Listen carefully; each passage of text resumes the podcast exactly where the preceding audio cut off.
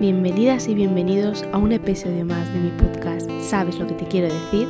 Soy Natalia Benítez y quiero que esto sea un espacio seguro e íntimo donde poder expresar todas aquellas inquietudes que tenemos en la cabeza y que nos perturban en la vida cotidiana. Una semana más que estoy por aquí y ya estamos en febrero. ¿Cómo estáis? Hoy os traigo un tema que me gusta mucho pero que lleva mucho trabajo detrás. ¿Estás preparado o preparada? Hoy hablamos de aprender a comunicarse.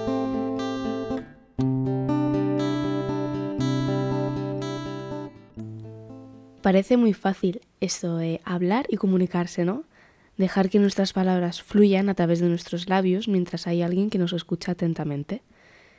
Pues siento decirte que no es tan sencillo como parece.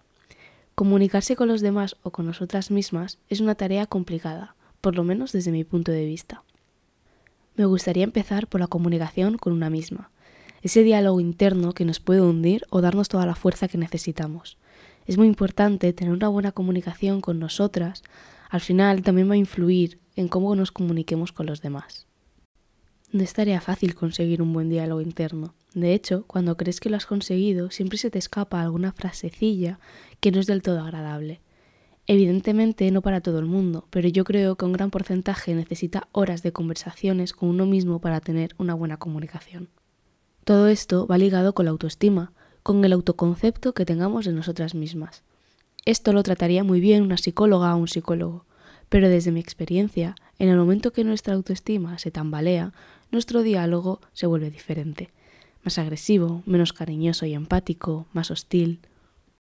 Dejamos de tenernos en cuenta y de ver todo lo positivo que tenemos, que os aseguro es muchísimo. Y ojo, no es malo que tengamos días donde estemos más bajos de ánimo o más sensibles, pero lo que no le dirías a alguien a quien quieres, no te lo digas a ti. En episodios anteriores os he hablado de crear espacios seguros y que el primer espacio seguro que existe eres tú misma, pues intenta tomártelo en serio. Dicen mucho que te tienes que querer ya que eres la persona con la que vas a vivir el resto de tu vida. También dicen que seas agradecida con tu cuerpo, ya quien es quien consigue que hagas todo lo que haces en tu día a día y no les falte razón. Sé tu mejor amiga, cuídate y quiérete, pero quiérete bien. Habla, habla mucho contigo, frente al espejo, antes de irte a dormir, al despertar, pero sobre todo, cuida tus palabras, cuida tu energía. Y no, no es necesario que te digas lo bien que lo haces todo. Puedes decirte y comunicarte lo que no te gusta de ti, lo que te gustaría mejorar. Pero no es lo que te dices, sino cómo te lo dices. Mantén el respeto hacia ti misma. Y con esto me voy a la comunicación con los demás, que es bastante similar. Al fin y al cabo es eso, comunicarse. Hay diversos tipos de comunicación, pero el que deberíamos de aprender es la comunicación asertiva. Y aquí os voy a introducir un fragmento que leí hace poco en el libro de Entiende tu mente. Hablar con asertividad es abrirse con confianza al receptor de tu mensaje, sentirte con libertad para compartir y a la vez con la predisposición de respetar. Me respeto, te doy la oportunidad de conocer lo que siento y necesito y tú, que me escuchas, puedes tomar tus decisiones después de escucharme de forma sincera. Decir sí a nosotros, aunque implique decir no a los demás. Quizá estemos acostumbrados a mantener una comunicación pasiva donde ponemos por delante el bienestar de los demás, o una comunicación agresiva donde imponemos nuestra opinión.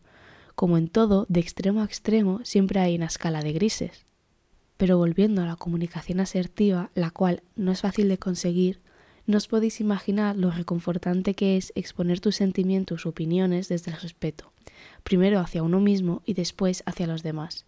Es mucho más fácil todo es más fácil llegar a un acuerdo, es más fácil entenderse, es más fácil comunicarse. Considero que la comunicación asertiva es la más sana, pero soy consciente de que no siempre la empleamos.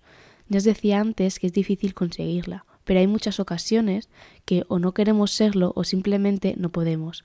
Hay veces que decidimos ser más pasivos, por el motivo que sea, y eso está bien.